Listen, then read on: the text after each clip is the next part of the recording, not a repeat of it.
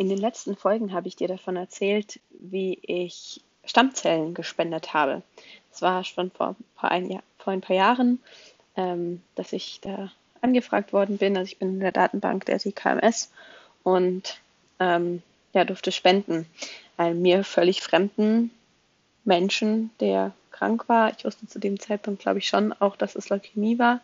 Ähm, aber sonst nichts über diese Person. Ähm, ja, von der Spende an sich habe ich dir ja schon erzählt. Ähm, auch dass es mir danach relativ schnell auch ähm, wieder so ging, dass ich mich sehr normal gefühlt habe. Die DKMS fragt da doch noch regelmäßig nach, wie es einem geht.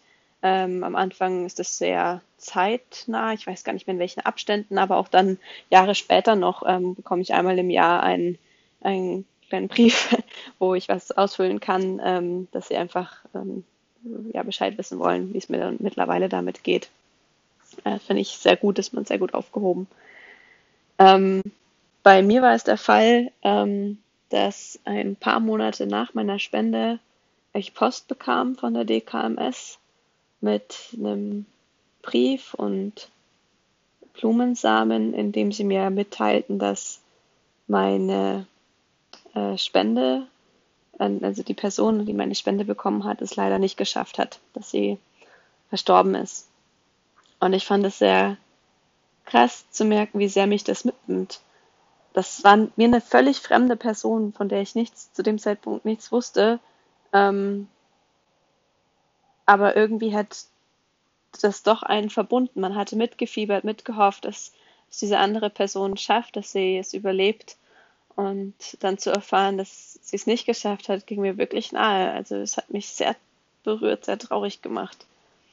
Ähm, ich habe dann auch erfahren, dass es eine äh, Frau war, mittleren Alters. Ähm, ich hätte dann über die DKMS auch Kontakt mit den Hinterbliebenen aufnehmen können, die auch mit mir. Ich habe auch ab und an mal einen Brief angefangen, angesetzt, aber ich wusste nicht, was ich hätte sagen sollen ähm, und habe dann letzten Endes nichts geschrieben. Ich fand es insgesamt ein sehr spannendes Erlebnis, ähm, von dem Beginn so diese Möglichkeit zu haben, hey, ich kann nämlich entscheiden, ob ich was von mir hergebe, um dem, einem anderen Menschen die Möglichkeit zu geben, ähm, dass das ja auch eben zwar Zeit gekostet hat und ja auch ein bisschen meine Gesundheit dann äh, mit drunter gelitten hat, aber das, ähm, das war für mich gar kein Thema, das zu machen. Ähm, und wie stark ich dann aber auch gefühlstechnisch involviert war, ähm, war mir gar nicht bewusst. Und erst dann eben mit diesem ähm, ja, Brief, der dann kam, ist mir aufgefallen, wie, wie sehr ich mich da auch gefühlstechnisch rangehangen hatte. Ich würde es auf jeden Fall wieder tun, wenn, ähm, falls das nochmal der Fall sein sollte, dass ich ein Match bin und ich, ähm, ja, sage auch allen meinen Freunden und auch dich möchte ich ermutigen, ähm, wenn du dir das vorstellen kannst, das zu machen, dich einfach in diese Spenderdatei mit aufnehmen zu lassen, ähm, weil es auch wirklich Leben retten kann.